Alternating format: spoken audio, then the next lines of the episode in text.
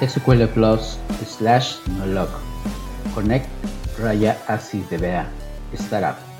Amigos y amigas, sean todos bienvenidos. Este es Citas Ciegas y en compañía de mis invitados espero que pasen un rato agradable hablando de tecnología y algo más.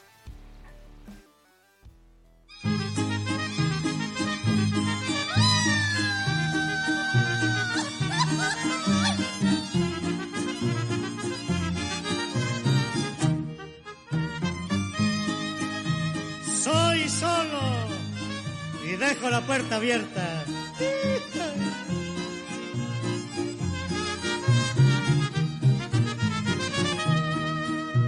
Me oprime una pena el alma y tú eres la responsable por cariñoso.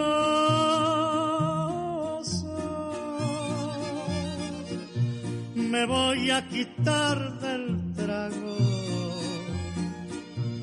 a ver si por tu cariño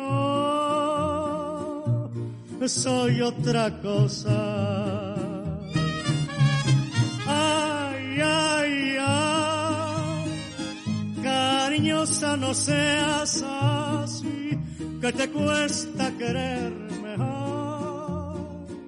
como te quiero a ti. Bueno, gente, muy buenos días, buenas tardes, buenas noches, según sea el horario con el cual hayan escogido para estar el día de hoy con nosotros. Para hoy, para nosotros es un gran, eh, gran placer el contar con la, con la presencia de Cristian Gómez, el líder del grupo de usuarios de Java de Guadalajara, México, el estado de Jalisco, y un país que queremos mucho. Y de antemano, Cristian, muchas gracias por estar aquí con nosotros y tus primeras palabras para la gente que nos escucha. No, gracias a ti, Ronald, por la invitación y un gusto estar aquí.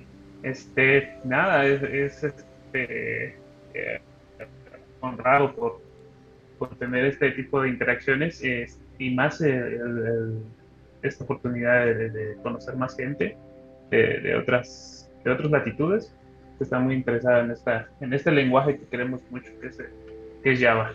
Bueno, Cristian, eh, empecemos como hemos eh, iniciado con los demás eh, invitados especiales que hemos tenido. a ver, Cristian, cuéntanos un poco de, dónde, de dónde eres propiamente. Sabemos que eres del estado de Jalisco, pero si quisiera tener una seña mucho más exacta, ¿qué, podríamos decir? ¿De dónde, de dónde eres? Mira, no, no soy originario de Jalisco. Este, soy originario de, un pueblito de aquí, cercano de aquí, de, de, estado de Jalisco, es de San Miguel de Allende, Guanajuato. Y desde hace 6, 7 años ya estoy viviendo aquí en Jalisco. Y como parte de la comunidad de, de, de Group ya tengo 4 años aproximadamente. Ok, interesante. Sí, ese dato no, no, lo, no lo sabía. De hecho, San Miguel de Allende es uno de los lugares que, que he visitado, precioso. Es un lugar que, que tomamos como, como cuenta en, en agenda de, de, uno de los viajes que tuvimos por allá con mi familia y entonces nos dimos un descansito por allá antes de que la pandemia nos alcanzara y, y nos dejaron un rato guardados en casa. A ver, Cristian, ¿cómo eras de niño? ¿Era, qué, tipo de niño eras? ¿Eras un niño, sabemos ya que vienes de San Miguel de Allende, ¿cómo fue tu infancia en, en, en, esos primeros años? ¿Cómo era Cristian? ¿Era un niño tranquilo? ¿Era un niño que le gustaba jugar, era un niño travieso. ¿Qué nos puedes contar de tu infancia? Eh, irónicamente yo de niño, pues soy eh, eh, niño de pueblo, es decir, educado con ciertas este, costumbres muy, muy conservadoras y era un niño muy, muy, muy callado, muy introvertido, eh, no solía hablar mucho. De hecho, mis tíos y mis primos y los amigos de, la familia me decían que tenía que meterme monedas para que yo hablara, porque realmente yo ante extraños no, nunca hablaba. Este, y ahora, fíjate, ahora me dedico a, esta, a, dirigir un grupo y tengo que dirigirme a la gente de, alguna u otra manera. Entonces, este, eh, se, se aprende muchas cosas cuando ya eres parte de, una comunidad. ¿Alguna anécdota que te acuerdes de, ese tiempo, digamos, de ese tiempo de infancia hasta más o menos unos 11, 12 años, que te acuerdes así con, cierto cariño o, con simple y sencillamente como, como dicen, cuando uno se jala una torta y esa torta eh, fue bien grande, te regañaron de tus padres y demás? ¿Alguna anécdota que nos puedas contar de esa etapa? De esa etapa, este, yo recuerdo, bueno, yo, yo, yo soy mucho de la cotidianidad, soy muy, este, extraño muchas cosas del, del pueblo. Entonces, eh, esa cotidianidad que yo tenía, el, hecho de despertarme y, y, que la abuela me, me sirviera mis, mi, platito de, de, frijoles con un montón de queso encima, ese es, eh, digamos que uno de los recuerdos más vívidos que tengo. Y, y, cositas así, o sea, cada vez que voy al pueblo y, y lo visito y amanece, eh, es para mí es reconfortante, es como una, eh, una manera de tener paz conmigo. E, este pueblo donde, donde te criaste, ¿qué tan lejos está del centro, del centro histórico de San Miguel de Allende? E, e, de hecho, es en el centro histórico de San Miguel de Allende, ¿no?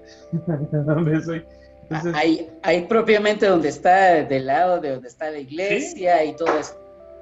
Eh, caminando llegas, este, haces 10 minutos caminando de, de donde, de donde yo crecí, este, no, no nací, pero sí crecí, este, hacia el centro, centro, centro, donde está la iglesia gigante, son menos de 10 minutos caminando. Yo, yo sé que hay mucha gente que no ha tenido la oportunidad de visitar eh, muchos pueblos de, de, los famosos pueblos mágicos que hay en, en México. San Miguel de Allende es uno de esos pueblos. Para la gente que nunca ha tenido la oportunidad ni, ni la suerte de, visitarlos, ¿qué le podríamos contar de, de San Miguel de Allende? ¿Qué, qué cosas culturales?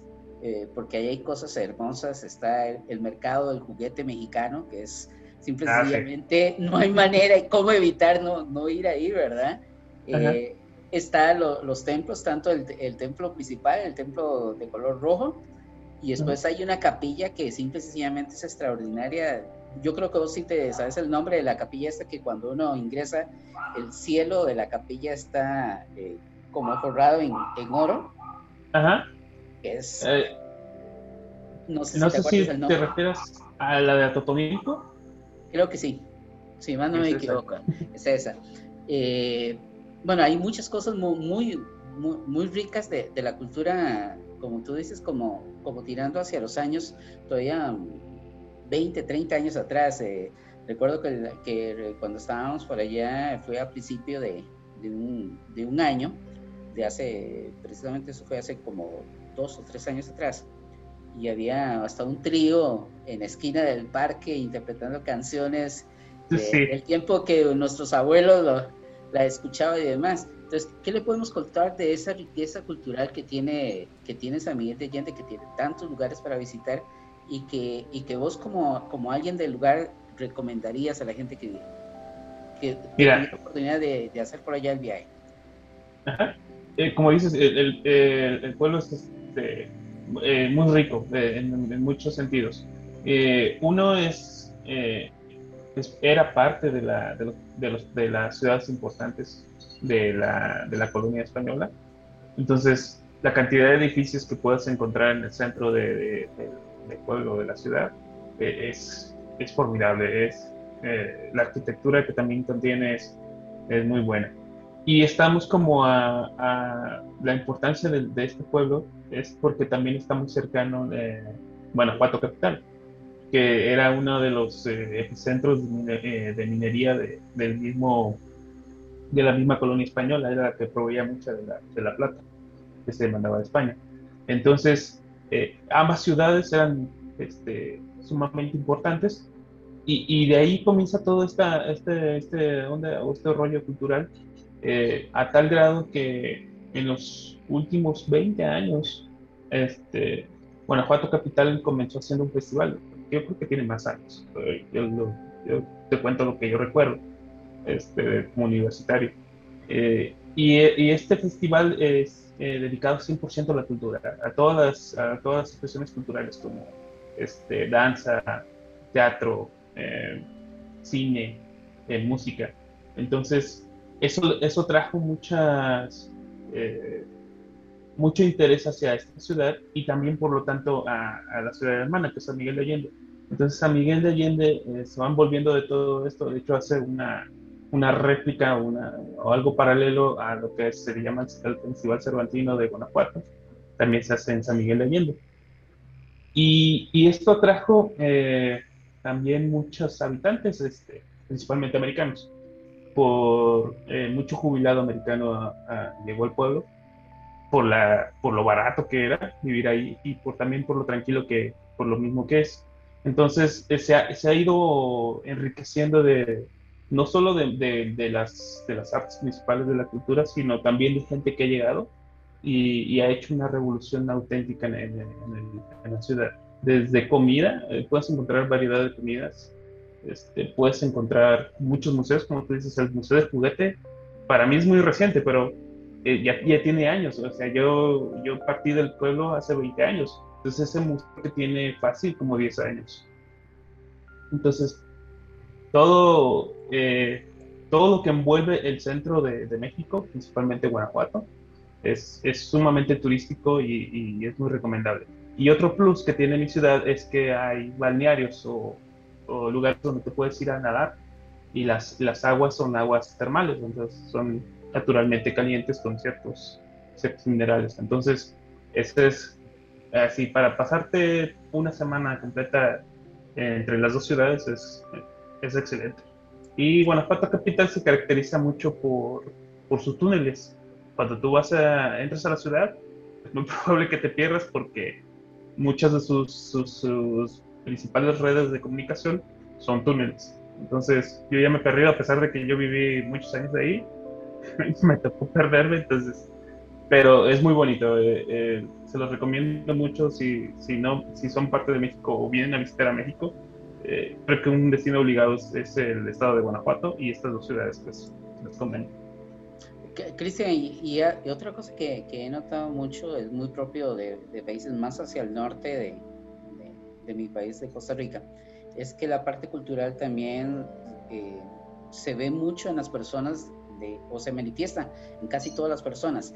En tu caso, fuera del mundo que ya conocemos y que ahorita vamos a hablar, algo que, que te guste y, que hayas podido desarrollar durante este tiempo, no sé si la música, el canto, el teatro, ¿tienes alguna, alguna habilidad fuera de la, de la parte de la tecnología? Para la música siempre fue muy, muy, malo. En mi secundaria, en la preparatoria fue malísimo. Este, irónicamente tengo una hija que es, es, muy buena haciendo pintura y ahorita está agarrando su, guitarra. Está muy, le gusta mucho esta, esta, esta, onda de la pintura. Yo dibujaba en mis tiempos de, de universitario, este, pero ya de esa parte no, ya no, no he desarrollado ningún skill y más bien me he dedicado más a, a lectura, tanto a lectura de libros este, regulares como ensayos y novelas, así como libros técnicos. Eh, digamos que es lo que más frecuentemente hago, aparte de consumir demasiado streaming de, distintas plataformas. Ok, vamos a ver. Entonces, pasa esa, esa etapa de, los primeros años de infancia llega la adolescencia, Cristian, ¿y qué pasa en la, adolescencia con Cristian? ¿Que empezás ya a tener cierta inclinación hacia la parte de tecnología? ¿O fue algo que se dio, de, qué manera se dio esa, esa inclinación a, a, lo que hoy haces? ¿O si tuvo que pasar primero por un proceso de, de equivocarse a la hora de escoger una carrera que no te gustó posteriormente? ¿O, qué pasó con, con, con Cristian? No hablemos de la universidad todavía, sino antes de, llegar a la universidad? Antes de la universidad. Eh, eh, mira, yo en, mis tiempos de, preparatoria, ¿no? Mi, primer contacto fue con una computadora en, eso, en esos tiempos y, yo estaba fascinado. Era, era jugar con el, el famoso DOS. Y me tocó de esas, esas computadoras gigantes donde metías este donde metías discos de 5 un cuarto, esos de flexibles y le metías uno para iniciar el, sistema operativo y luego se lo sacabas y le metías otro para poder usar el, editor de textos. Eh, para mí era fascinante esa, esa, parte. Fue mi primer contacto y, fue el gusanito que se me metió. Eh, no vimos mucha programación en eso, fue más el manejo de la computadora, fue más enfocado en esa etapa. Eh, y mi sueño era, era irónicamente ser diseñador gráfico. Eh, por cuestiones familiares, este, mejor me, me, metí a trabajar, eh, me dediqué dos años a trabajar antes de entrar a la universidad. En esos dos años me di cuenta que no, lo mío no era ese tipo de trabajo y platicándolo con mi madre dije, ¿sabe qué? de esta manera no. Y me dijo, pues no vas a ser diseñador gráfico porque si no vas a sufrirla igual. Y, me decidí aventarme por esta, esto de ingeniería de sistemas y quedé totalmente prendido en, la misma carrera. ¿En, dónde llegas a estudiar? Entonces ya en la parte de ingeniería de sistemas, ¿a dónde llegas a estudiar y, cómo fue esa etapa de la universidad? Eh, la universidad me movía al estado de Querétaro, que también es colindante del estado de, Guanajuato. Este, me moví para allá, allá tienen eh, varias universidades y una de ellas es el, ya no se llama así, ya se llama Tecnológico de México, pero antes era el Instituto Tecnológico de San Juan del Río. Y, y ahí ves, fue donde me tocó, eh, aparte porque vivía uno de mis primos en, en, aquella ciudad, fue que así como que se dio la oportunidad así de, pues te vas a vivir con tu primo y, y haces este, mientras vas a la universidad. Y, y ahí fue el, el, momento, eh, eh, o sea, desprenderme de, totalmente de la familia y, y ahora a, la aventura de solitario. Eh, en ese tiempo de la universidad siempre hay, todos tenemos un talón, algo en el talón de Aquiles que nos, que nos, eh, o sea, que nos hace más difícil poder eh, continuar adelante a veces con ciertas cosas. ¿Te acuerdas de alguna materia en exclusiva que, que dijiste, ah, ah, esto me dio lata?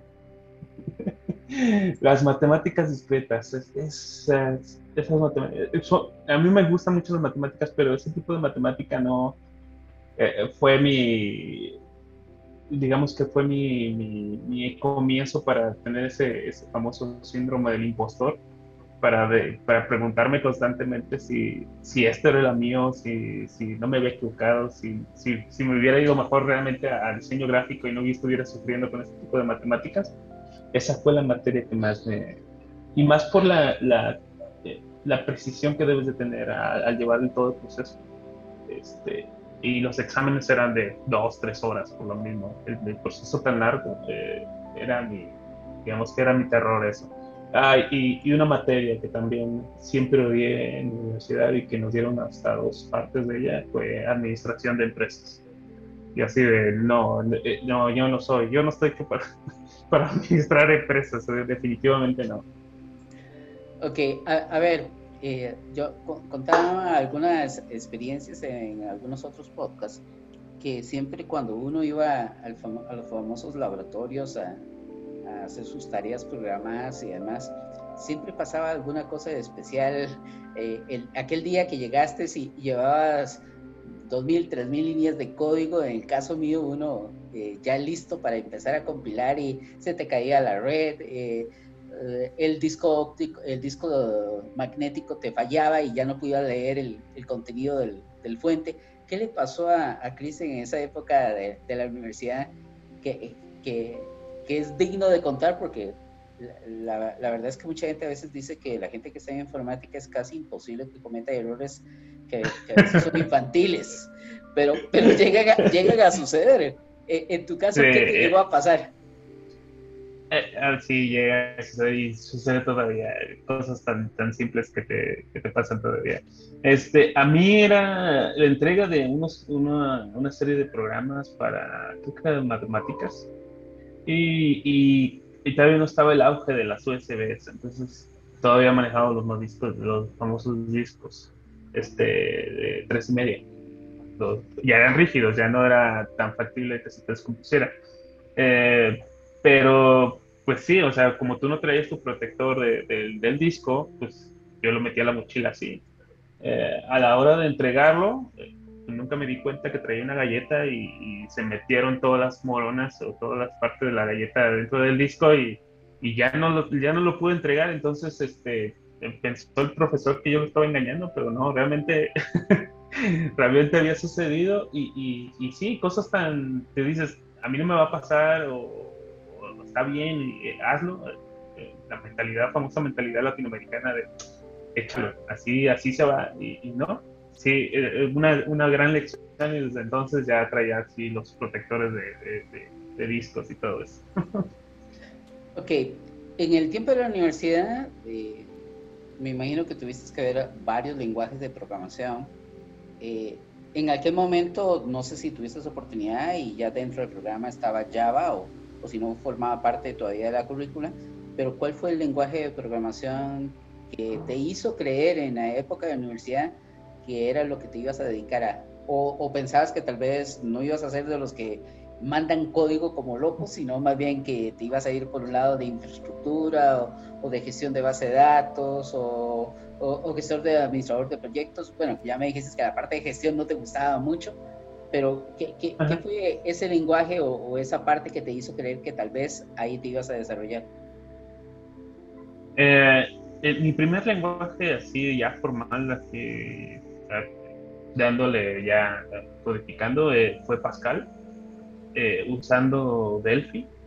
Este, ese fue mi primer contacto y desde que ya eh, tú veías que podías armar tus pantallas y toda esta parte, eh, yo, yo quedé fascinado y dije, sí, e, esto es lo mío, sí. Y, realmente me apasionó mucho.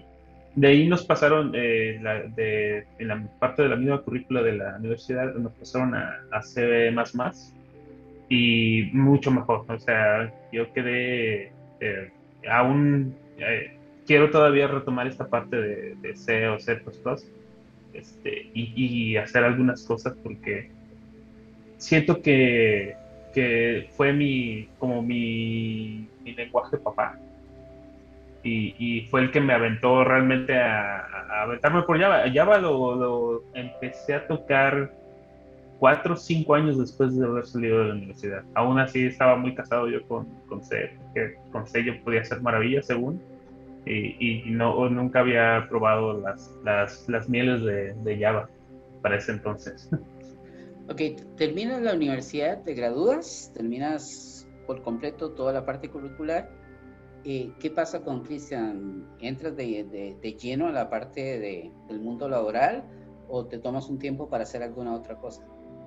No, eh, ah, bueno, en, las últimas etapas cuando estaba en la universidad, eh, pues decidí que iba a ser, iba a graduar haciendo a través de tesis, eh, la famosa titulación ah, por el modo de tesis.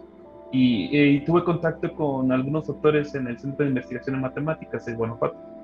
Entonces este, me invitaron a ir allá como tipo beca, una beca y allá estuve desarrollando la, la, tesis y después de eso tuve contactos con algunos doctores que en estadística que querían que, que mi, eh, sus, los papers que ellos estaban de alguna manera haciendo tutoría o tenían alumnos haciendo eso, querían que yo, yo les pasara los papers a, a, programas. Entonces eh, sí fue un reto todo esto porque era, era pasar ciertas funcionalidades de, como las, eh, las sumatorias o, los cálculos de, eh, estadísticos, pasarlos directamente a un programa y, hacer los cálculos ahí mismo. O sea, como que hacer el núcleo de, lo que ellos habían hecho en, su, en sus papers o en sus tesis, hacer, convertirlos en programa. Entonces, esa fue mi, mi etapa de, de, transición de salir de la universidad, ir al centro de investigación y tuve la oportunidad de tomar algunas materias de, que ellos ofrecían ahí de, de de software entonces, este, más, este, quería más, eh, digamos, yo quería hacer, yo quería más, más de, lo que ya había aprendido en la universidad, yo quería más. Y, y eso fue mi, mi, motivo para seguir, seguir buscando otras cosas. ¿Cuál fue tu primer trabajo, Cristian, ya como, como informático graduado y, y ya recibiendo algún ingreso que, que te permitiera comprarte sus primeras cosas y demás? El, primer trabajo ya en el área comercial eh, fue en una empresa eh, que se llamaba Sigma Tau, Sigma Tau en Querétaro. Eh, como puedes ver, estuve entre las tres ciudades así moviéndome.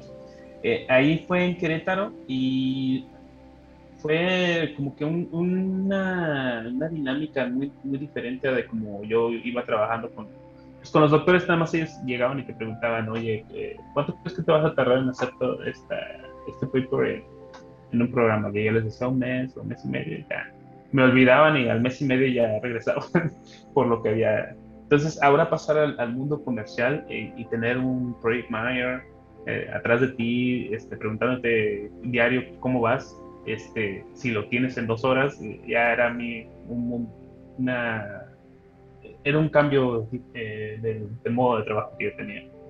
Y, y este fue así Matado, eh, donde el dueño este, era Slim, uno de los hombres más ricos de, México. Él era el dueño de esta, de esta empresita.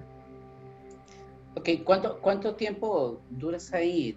¿Duras eh, lo suficiente como para antes de hacer ese traslado a, Guadalajara o, luego hubo otros trabajos ahí en las cercanías de Querétaro y...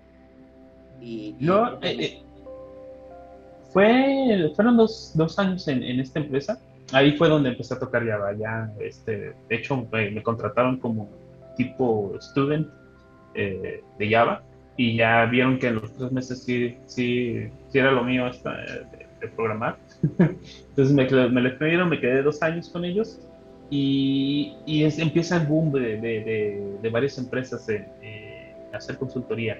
Entonces es el, el que empiecen a, las cantos de las sirenas que muchos decimos y, y Softec es, es, una de las siguientes empresas a las que me muevo y esto tuve que irme hasta la ciudad de Aguascalientes. Eh, ahí fue donde eh, pasé, antes de, de, venir a Guadalajara, me quedé cuatro años en esta empresa, que también aprendí mucho, aprendí mucho de, de ella y, y más eh, en la cuestión de procesos. era algo que todavía yo tenía muy, muy verde, muy, muy poco maduro, incluso a, pesar de los dos años que estuve con esta otra empresa este, Softec ya, ya, ya, formaliza esto y de hecho llegué a tener la, dice? La cinta verde de, calidad del CNMI. Entonces, eh, me, digamos, ya, ya de alguna manera ya, piensas más en, en, tu código, qué tan limpio eh, debe de ser, qué, qué, ciertos procesos deben de pasar para que, para que puedas liberarlo a producción. Entonces, Ahí es mi, mi previo. Y después de ahí ya vengo a la, a la meca del, del software que es Guadalajara. Ok, precisamente íbamos a hablar de eso porque te estás trasladando desde el este, un poco a, primero hacia el norte de la Ciudad de México, luego del este al oeste, te vas totalmente al, extremo. ¿Qué, ¿Qué, es lo que, ¿Qué es lo que produce que hagas este cambio tan, tan radical en, en cuanto, por lo menos, a, a la parte de residencia? Eh, una es, este, pues es el, más importante y, fue en ese tiempo fue el salario. El salario fue el que, pues en Softec eh, era un salario bien, pero no para ya. Para mí, eh, como soltero, era, algo muy bueno. Pero ya si tú piensas y ya, en esa edad tener familia, ya, ya no está tan bueno.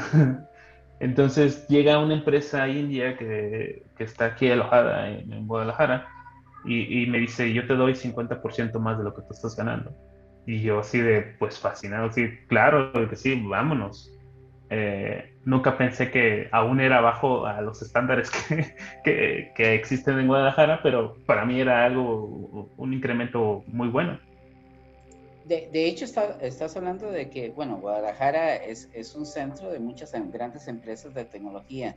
Entre ellas está Oracle, que pero hay muchas empresas que están por, por allá y de hecho yo estuve, creo que la primera vez que llegué a ir a Guadalajara fue hace unos seis años atrás, que precisamente fue, que me contrataron para ir a dar unas capacitaciones eh, de gestión de base de datos. Y, curiosamente fue una empresa eh, quien, quien me contrató, es una empresa eh, india, para ir a dar esas capacitaciones allá a Guadalajara. Entonces, a, mí me llamó la atención de eso que nos decías de, de, esa, de esa, parte. ¿Cómo eh, te vas a Guadalajara? Eh, ¿Ya estabas casado o todavía estabas soltero? ¿Cómo ha ido evolucionando ese, ese proceso de, de, vida de soltero a, a casado con, con, toda la parte del trabajo? Porque si hay algo importante, como digo a la gente, es cuando uno trabaja en tecnología, vos sabes a qué hora entras, pero no sabes a qué hora salís. Entonces, e, eso es algo que hay que saber gestionar, aunque no te guste la parte mucha de la administración, hay que gestionar muy bien eso para evitar problemas en la casa, con tu familia y demás. Así es. Pues eh, digamos que ya, ya tenía una niña eh, antes de venir a Guadalajara. Este, por eso fue ya más así, más la motivación así de ya, ya es, eh, va siendo. era, bueno, es, es parte de una, una, pareja anterior que la que actualmente tengo. Entonces, este, yo, yo, yo sentía que no, no estaba aportando lo suficiente. Entonces, por eso fue la, la el migrar allá y, y eso te cambia totalmente. Este, eh, muchos eh, de los que migran de, de, Aguascalientes para acá no les gusta por el mismo movimiento de la ciudad que es este, caótica, pero no tan caótica como la Ciudad de México, pero ellos lo sienten caótico. Y, y yo me adapté muy bien, a mí me, me gustó mucho, por, más porque este, afortunadamente eh, mi, durante mi estancia a Tata y, y mi cambio a, a, a, IBM conocí la, la YUT de aquí de Guadalajara.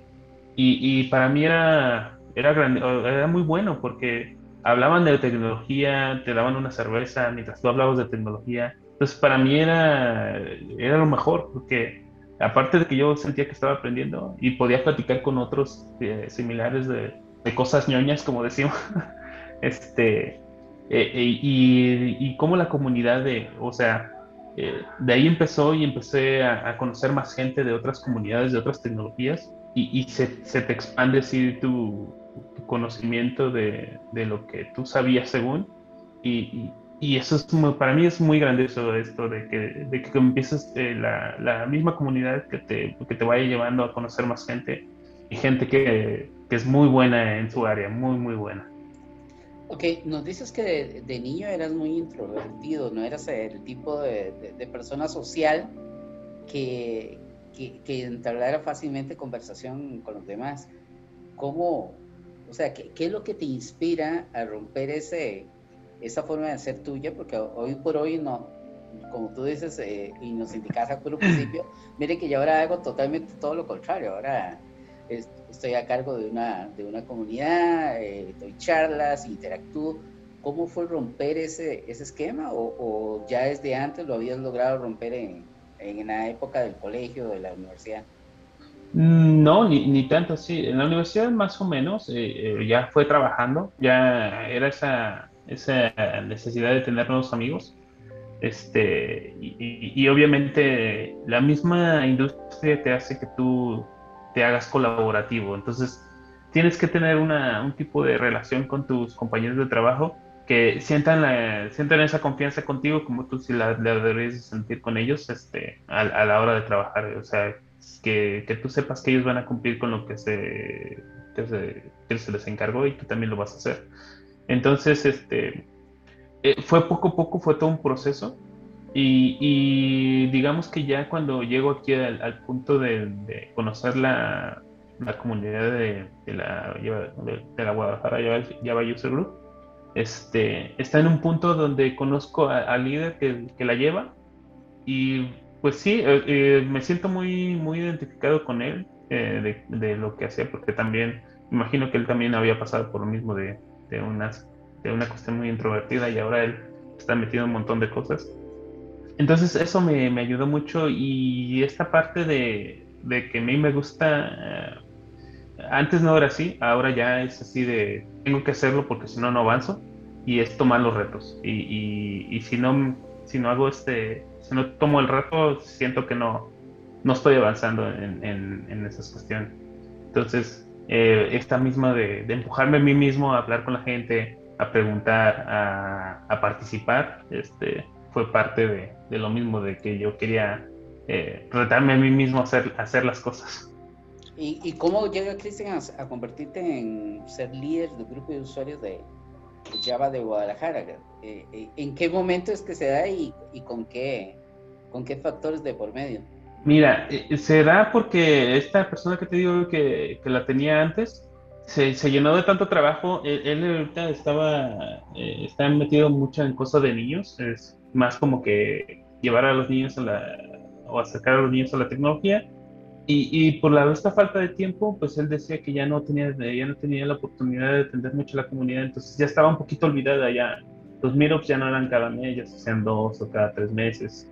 Entonces, este, pues prácticamente nos agarró a mí, a otros dos, otros tres chicos, y les dijo, ¿saben qué? Les, si están interesados, les dejo la comunidad, ustedes administrenla, ustedes organícense, yo aquí ya nada más estoy como su mentor.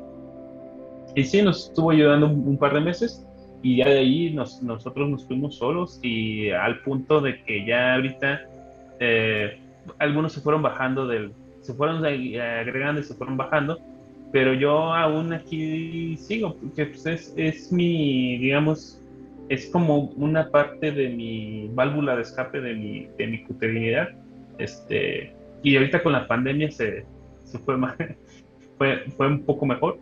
Este, pero es mi, digamos, mi hobby y mi parte de eh, que yo siento que estoy ayudando a, a, la misma comunidad, pero a, otra, a otras comunidades. Este, entonces, e, ese es mi, digamos que mi, mi, punto donde es el encuentro, yo la tomo y desde hace cuatro años estoy, digamos, como junto con otras personas al, al frente de esta misma comunidad.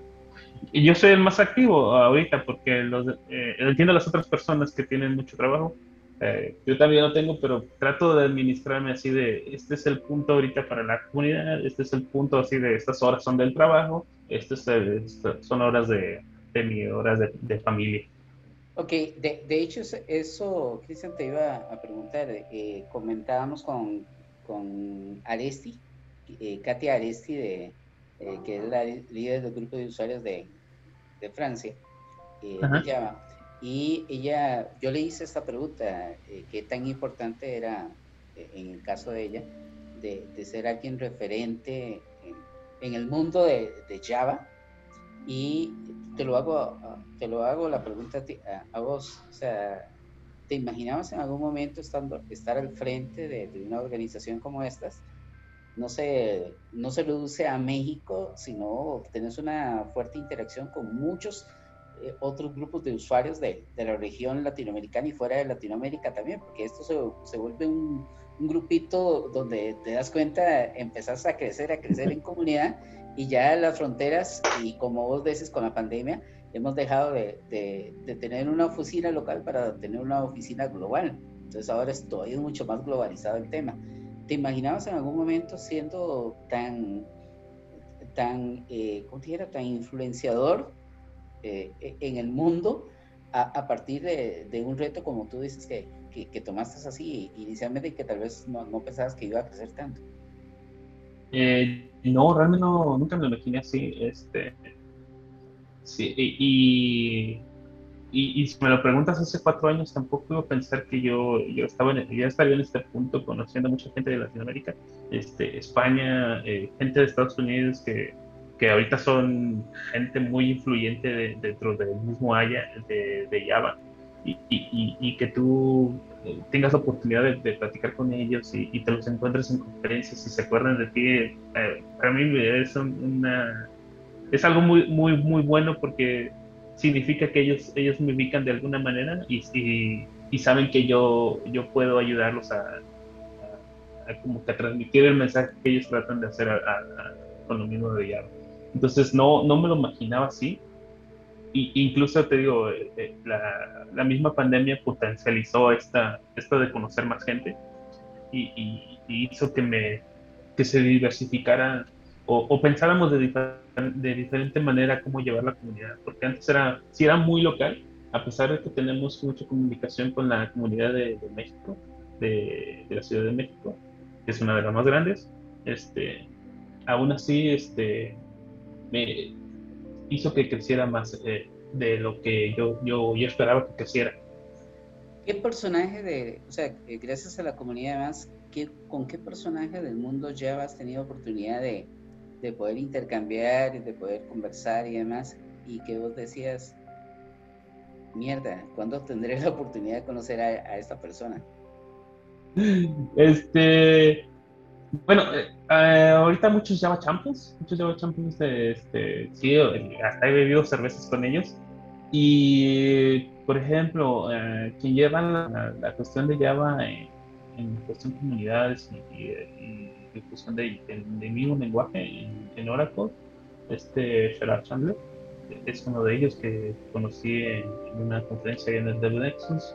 Eh, Mark Heckler es otra de las personas que sí nunca pensé que, me mensajería con él en, Facebook o, en Twitter. Este, sí, mucha, eh, me, falta Gosling. Gosling es uno de los que me gustaría tener una conversación con él. Pero sí, se me escapan muchos nombres por lo mismo de que hay muchos Javas de, muy, mucha influencia, de mucho peso, eh, este, que, aún así platico con ellos. Eh, hay chicos de España que, que hacen la, una de las conferencias más grandes de, español de, Java y, con ellos platico diario a través de Telegram y, ya los he invitado a México eh, y siempre quedamos en, en cuando se acabe o yo voy a Barcelona o ellos vienen a, acá a México y nos vamos a hacer un, un, conference en, Cancún o en Puerto Vallarta. Ajá, nos contaba Jonathan Vila en, uno de los programas en que, estuvo con nosotros ahí eh, eh, compartiendo un poco. Y sobre las experiencias de una de las tantas conferencias eh, que tuvieron en, en, ese intercambio que generalmente es el networking que se da después de las conferencias se fueron a un lugar a, hacer una cena y lo que menos él se imaginaba era que era una playa, era en, la zona costera de Barcelona, y lo que menos se, se, imaginaba era que estaba en medio de una de las playas eh, más populares gays de, del lugar, pero no lo sabía porque dice que nunca iba. ¿Qué, qué, qué, chasco te ha pasado a ti, eh, Cristian, con alguna persona que haya venido de afuera a una conferencia o algo y que sin querer te, la hayas llevado para algún lado, de que vamos a tomarnos una cerveza y que te hayas dicho, mierda, aquí no tenía que entrar, aquí no tenía que venir, me la pelé. ¿Has, tenido alguna de esas experiencias? Este, sí, eh, la, la, última Dead Nexus que fue presencial en la 2019 me marcó muchísimo esa porque ahí fue cuando conocí a todos estos chicos de, Latinoamérica. Conocí a Eudris, Cabrera, a Gil Merzona de, Colombia, a Jonathan Villa, ya, a Nacho también de allá de Barcelona. Este, y, fue algo curioso porque llegó una, eh, mi amigo de, la Ciudad de México que trae la otra comunidad, me dijo, ay, ya, acabo de llegar, ya se había hecho toda esta parte del, del conference de, los líderes de, de comunidades y él llegó tarde. Entonces, este, pues ya lo, lo eh, llegó donde estábamos bebiendo cervezas y me dice, oye, este, pues acompáñame que voy a ver a, otra persona, este, a Chocho, uno también de los Java Champions, lo voy a ver allá en otro bar. Digo, bueno, nada más te acompaño y ya te dejo ahí, yo me voy al hotel, yo me voy a dormir. Me dice, claro. Llegamos, no estaba ahí todavía Chochos, este, y ahí nos quedamos así eh, bebiendo en la noche. De ahí ya nos dijo Chochos dónde estaba y nos fuimos así en la madrugada, lloviendo y estábamos caminando borrachos en el hotel. Dije, no, no, no, eh, eh, ponerme borracho en una ciudad que no conozco es lo más, lo más así intrépido que he hecho en mi vida. Así, y, créeme que al siguiente día aún así me arrepentí más por la, por la cruda que traía. Así de, eh, no, no atendí muy bien las conferencias que estaba, eh, estaba ahí y, realmente fue mi, mi, momento así más, más loco que, que he hecho en una ciudad. Es, es, esa parte. Una ciudad desconocida que no, que no sea la que yo conozco. ¿Qué, qué se viene, dicen que se viene? Sabemos que todavía el 2021 muy posiblemente el resto de este año va a ser muy parecido a lo que hemos vivido en los últimos 18 meses. Eh, ¿Qué se viene para el 2022 para el grupo de usuarios Java de, Guadalajara? Mira, eh, por lo mismo que eh, hemos estado muy activos en, la comunidad, justo hace un mes organizamos lo que era el Spring Day, junto con otras dos tres comunidades de, Guadalajara. de hecho, ya la, organización en sí es JCON México, y este, estamos viendo de qué manera hacer la Con que no, no, no repetir la fórmula de muchas conferencias que se están haciendo actualmente, porque creo que ya se está desgastando esa fórmula. Y estamos todavía ideando cómo, cómo darle la vuelta, cómo aprovechar algo, algún, algún tipo de situación o para hacerla diferente. Este, eso lo estamos preparando actualmente. Eh, se viene también lo del Quarkus Fest este, para julio ya lo tenemos ahí asegurado. Eh, es, virtual. Viene Jakarta One, donde también está, estamos participando. Y que también es para octubre. Ya estamos haciendo el plan para que sea en octubre. Y esto es con referente a, a, la, a la comunidad en sí, pero con sus asociaciones, con, hacemos las regulares de con Latinoamérica, las, las, las pláticas sobre, sobre patrones de diseño con Java, que estamos haciendo con los chicos de Latinoamérica. Y aparte de que estamos participando también en la, en la virtual, Java virtual de Norteamérica, con, con algunas ayudas de Estados Unidos y de Canadá.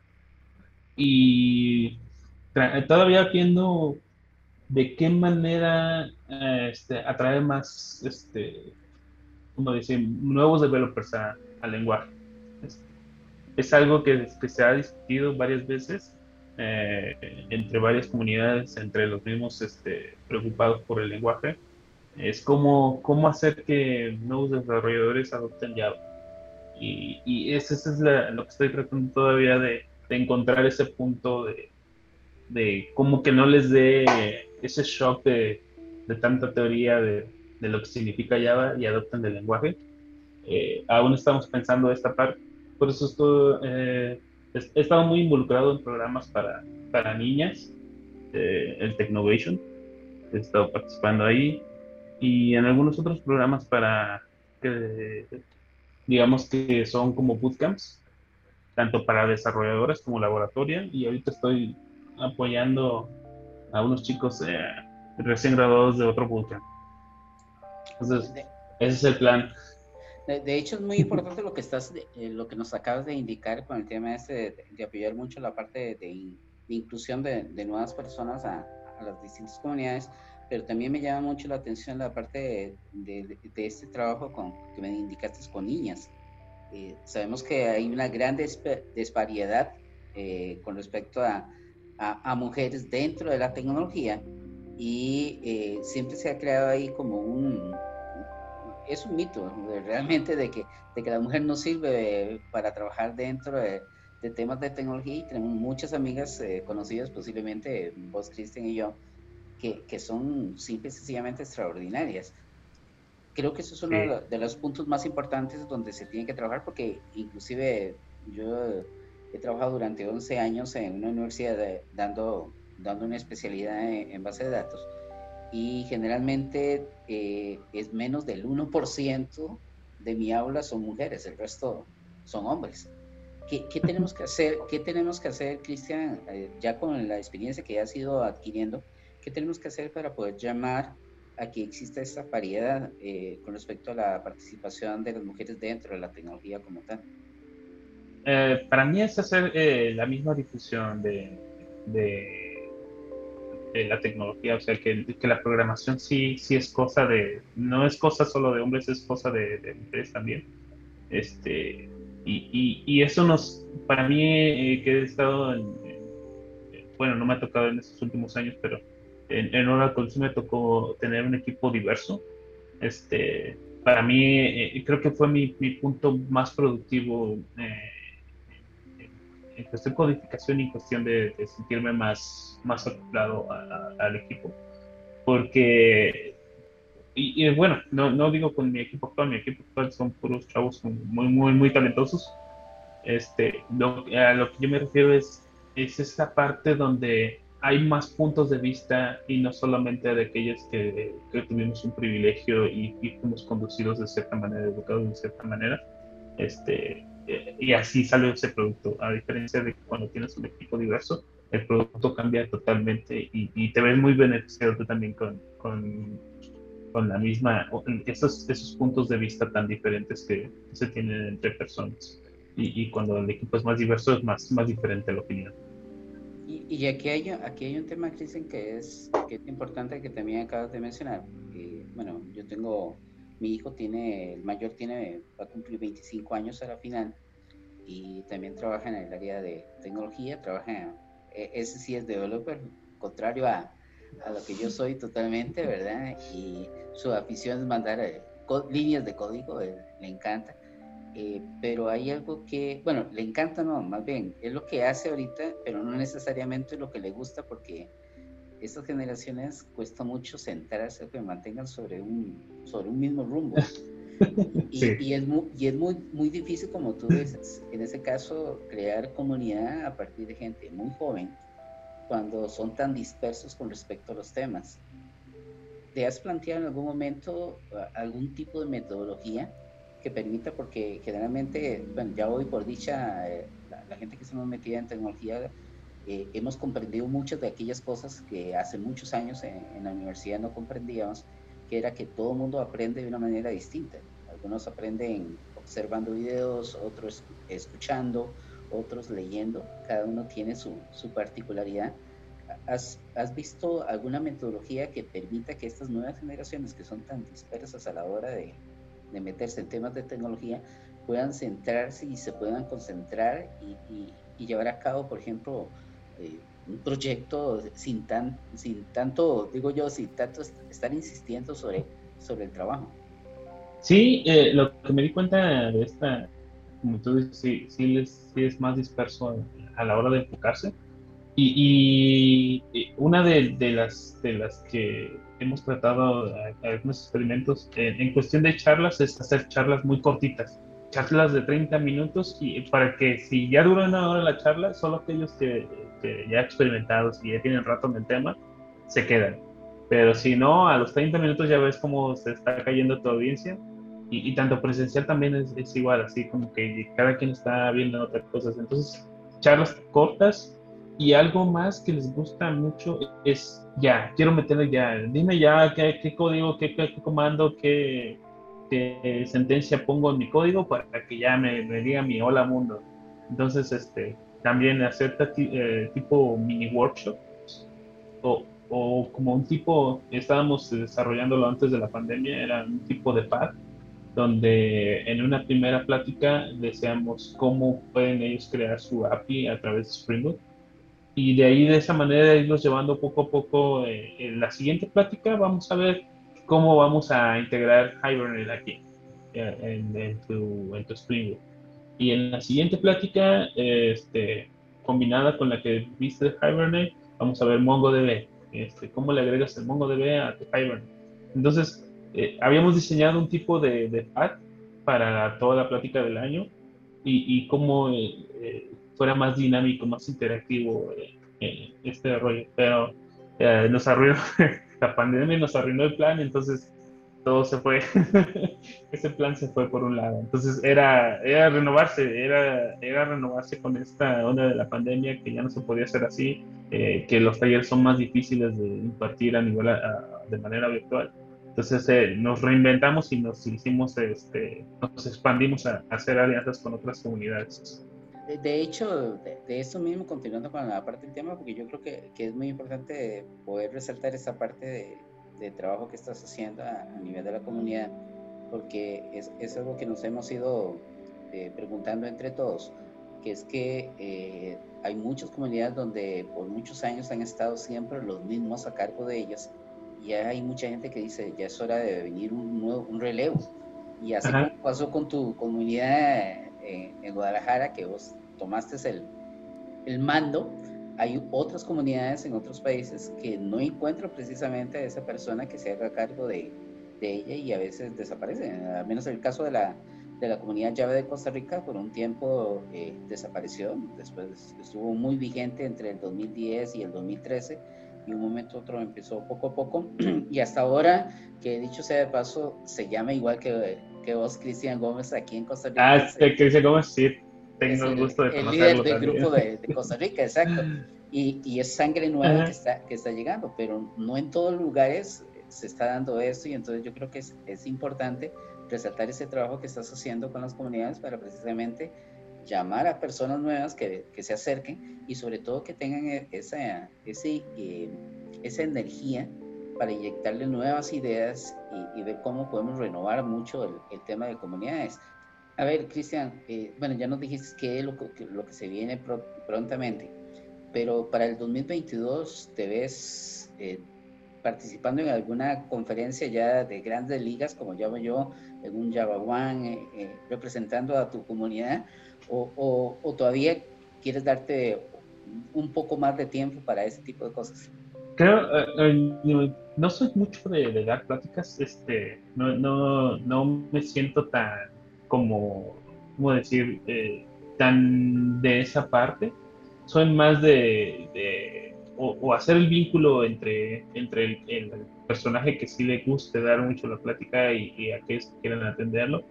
Pero eh, yo, mi estrategia ha sido más ir a una cuestión de alianzas y de, de ir este, como que reforzando esta, esta misma red que se, ya, se, ya, se está, ya se construyó y, y, la oportunidad de, tanto de, traer gente experta, así como que ya se ha hecho en, en, ciertos JCOMs, de traerlos aquí a México y que, que motiven a, al mismo developer a, trabajar sobre la tecnología que ellos saben, como también nosotros eh, tratar de, de, exportar eh, estos, estos speakers.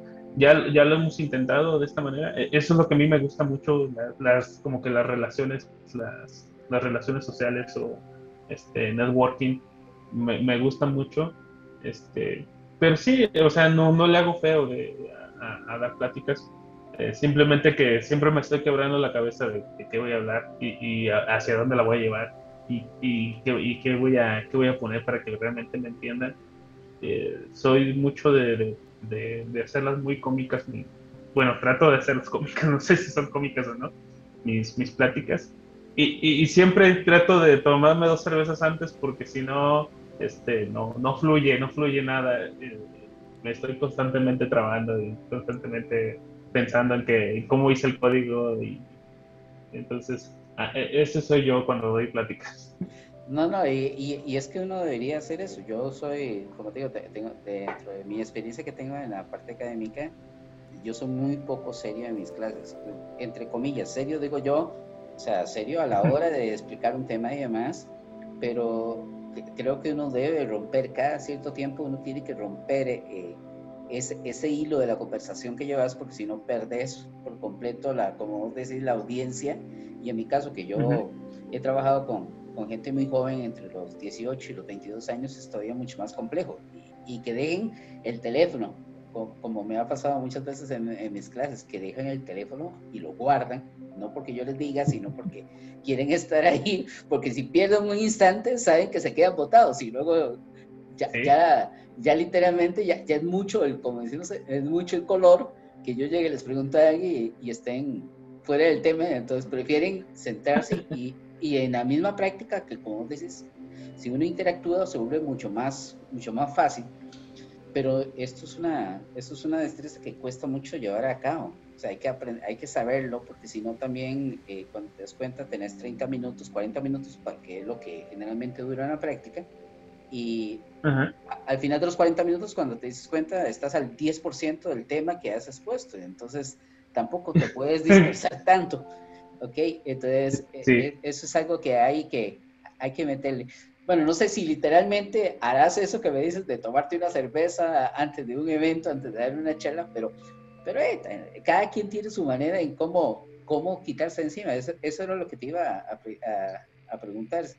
A, pesar de que que uno pasa, en mi caso yo, bueno, yo voy para los 53 años y como le digo a la gente, cada vez que vos te subes a un escenario y que vas a dar una charla, independientemente de la cantidad de veces que lo hayas hecho, siempre uno tiene esa, eh, eh, como eso de, como digo yo, ese, eh, ese hormigueo en el estómago y decir, madre, que no la vaya a cagar, que no la vaya, que no la vaya a arreglar. Ok, ¿Cómo lidias con eso? Si bien cierto, no eres muy amigo de, dar charlas y demás, pero cuando te toca, en tu caso, ¿cómo lo manejas? Eh, regularmente soy, eh, no preparo con mucha antelación mi práctica, de hecho ahorita tengo que dar una también y, me acabo de recordar que, tengo que preparar los slides. Entonces, este, trato de no, no presionarme mucho y y me documento mucho del tema. Eh, ahorita mi, mi, tema que estoy muy, yo estoy muy enfocado y es la, esta cuestión de, de reactivos y, y, y cosas de concurrencia. Es un tema que me, me, gusta mucho y me hace ahorita que, que, estoy haciendo comparaciones entre lo que, lo que viene de Java, lo que tiene actualmente Java con otros lenguajes como Kotlin, como Go. Entonces, este, son cosas que a mí me, me gusta mucho la, concurrencia. Y ahorita estoy, afortunadamente en mi proyecto estoy trabajando mucho en esta parte de cómo mejorar el performance de las llamadas. Entonces, digo, este es mi momento y es aquí donde yo aplico mis reactivos y, a ver qué, qué, sale. Este, y sí, me, me tomo una, una cervecita, dos cervecitas para, yo digo que para soltar la lengua, no sé si es para, para ya sentirme más relajado y, y ya dar mi, dar mi plática. Y, y ese es como que todo mi, ese es mi proceso. Y trato, sí, sí, es como, como tú dices, como que sacarlos un poquito de, de que no se sienta aburrido y, y, trato de poner mucho código, este, no tanto texto, más código así y, entendible y remarcado para que, para que entiendan de qué estoy tratando o, el mensaje que estoy tratando de darles. Eh, lo que me pasa después de la plática es, híjole, dije una tontería este, se me salió decir esto y ya, eh, digo, no, no, puedo regresarme y decirle, ¿saben qué? Lo que les dije no es cierto, eso no, no era verdad. Pero digo, bueno, son, son del oficio y lo aprendo y en la siguiente ya no vuelvo a decir eso, esa, esa parte. bueno, Cristian, tal vez no, no te has dado cuenta, como le digo a la gente, pero ya vamos llegando a la hora de, de estar conversando un ratito. es, es, es, increíble, pero se va muy rápido el tiempo y demás. Eh, Exactamente antes de, cerrar, Cristian, hay un tema, hay una pregunta que siempre le, le hago a todos los participantes de, este podcast y es eh, ¿cuál es tu frase innombrable que vamos a hacer nombrable el día de hoy? Que dices cuando metes la pata, cuando dices mierda, la cagué, cuando ¿cuál es cuál es esa frase famosa que distingue a Cristian cuando cuando se enoja por alguna situación, no por lo que lo hagan los demás, sino porque uno mismo fue el que, el que metió la pata. Sí, eh, eh, usualmente me lo digo diario y es este, eh, cuando, por ejemplo, y es algo que me ocurre mucho, es cuando no prendo mi VPN y, y no, no, veo los accesos o no puedo, mi aplicación no, no accede y así de, ¿por qué no? ¿Por qué no? ¿Por qué no? Y ya la VPN está apagada. Y mi frase es de tan pendejo. E, e, esa es la que siempre me digo así, o, me faltó un punto, un punto y coma porque también estoy haciendo mucho ahorita JavaScript y así de me faltó el punto o la coma aquí en este JSON tan pendejo. Bueno, Cristian, entonces ya para despedir el, el, podcast del día de hoy, quisiera que por favor en, medio de este tiempo de pandemia, eh, creo que, que antes de quejarnos de todas las situaciones y porque ya es más que sabido todo lo que hemos tenido que luchar todos en, en estos 18 meses y, que han sido muy duros para, para mucha gente.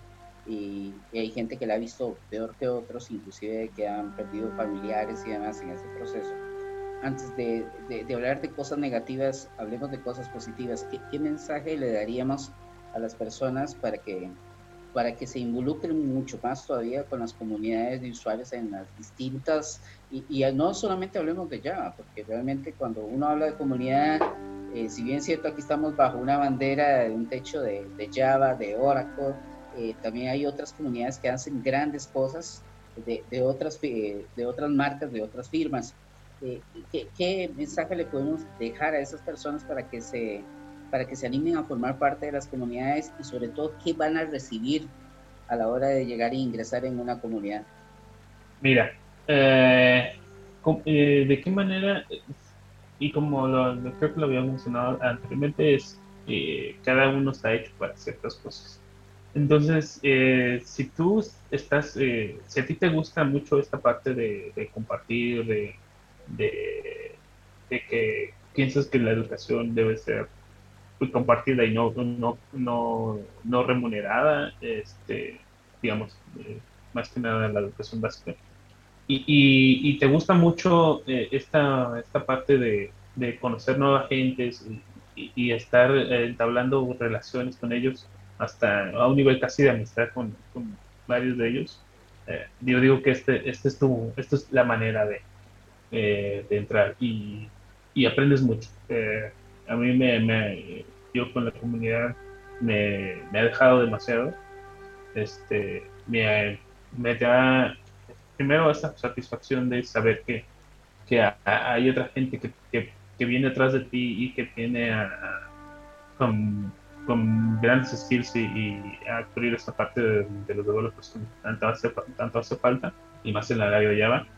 La otra es, este, conoces mucha gente y no sabes la cantidad de gente que, que, llegues a conocer de esto. Y eh, a mí, para mí es muy satisfactorio la, esta, esta parte, eh, el tener esta, esta comunicación con tanta gente de tantos países. Y la otra, este, muy probablemente viajes gratis. muchas, muchas, muchas conferencias te dicen, ¿sabes qué? Yo te pago tu hotel o yo te pago tu vuelo y vente y acá organizamos algo. Eh, eso también es satisfacción. Y guardarropa. Este, yo desde hace mucho no, no me compro playeras. y, si, si, vieran la cantidad de playeras que tengo de, tanto de empresas como de comunidades y toda esta parte, realmente yo creo que 200 me quedo muy corto de, playeras que tengo ahí. Entonces, eh, ya de playeras yo ya no me, ya no me, ya no me preocupo de, comprar. De hecho, hasta calcetines, ya te dan calcetines. Entonces, ya ni calcetines me he comprado. Eh, eh, eso es te da muchas cosas de ser parte de, una comunidad y, de manera activa. Bueno, eh, Cristian, entonces como, como comentamos, eh, realmente te, te agradezco montones el, el tiempo que has tomado para estar con nosotros el día de hoy. Ha sido muy, muy grato de conocerte porque precisamente, aunque hemos estado hablando como, como tal vez que nos conociéramos hace años, hace años. apenas tenemos si acaso una semana de estar conversando, ¿verdad? Y hemos hablado un par de veces nada más, pero eh, la hermandad que hay dentro de, de dentro de estas organizaciones, dentro de las comunidades es increíble porque le digo a la gente, una vez que hablas con una persona, una vez que la conoces, es como si la llegaras a conocer desde toda la vida y es algo que nunca se rompe. Es, la parte más bonita cuando vos llegas a un evento y conoces tal vez aquella persona que hace 5 o 6 años la viste en un evento y la, la, reconoces, la saludas y es como si hubiera sido ayer que, que compartiste con él. Entonces, yo creo que eso es otra de las cosas gratas y bonitas que, que, nos deja eso. Muchas gracias por, como te digo nuevamente, por, por estar con nosotros y te dejo ya las últimas palabras para, para despedir el programa. No, eh, al contrario, a ti gracias por el espacio, Ronald. Este, como lo dije al inicio, esta es una oportunidad para, para más, para hacer la difusión de, de este lenguaje y de muchas cosas más. Este, hay muchos enfoques que se tienen dentro de las comunidades y, y, este es uno de, de los que yo, yo, quiero eh, mucho hacer, es, esta parte de la difusión de la, de, de, los, de la tecnología para, tanto para nuevas generaciones y reforzar para las, generaciones de nosotros que, que, que según sabemos que ya, eh, ya sabemos todo, pero realmente sabemos muy poco. Eh, y, este, pues nada, eh, es, es, grato estar aquí contigo y como dices, es una plática muy amena y, sí, se me fueron muy, muy rápido esta, esta hora. Y, espero algún día, este, ya que tú vengas o, yo, yo voy a Costa Rica o encontrarnos en alguna, en alguna conferencia, será muy grato, muy grato saludarte en persona, Ronald, y ya no sea a través de una pantalla. Por hoy, nuestro tiempo de procesamiento ha finalizado. Este fue System Ciega, el podcast oficial de Oracle de BACR.blogspot.com. Nos hablamos en el próximo ciclo de CPU. Down y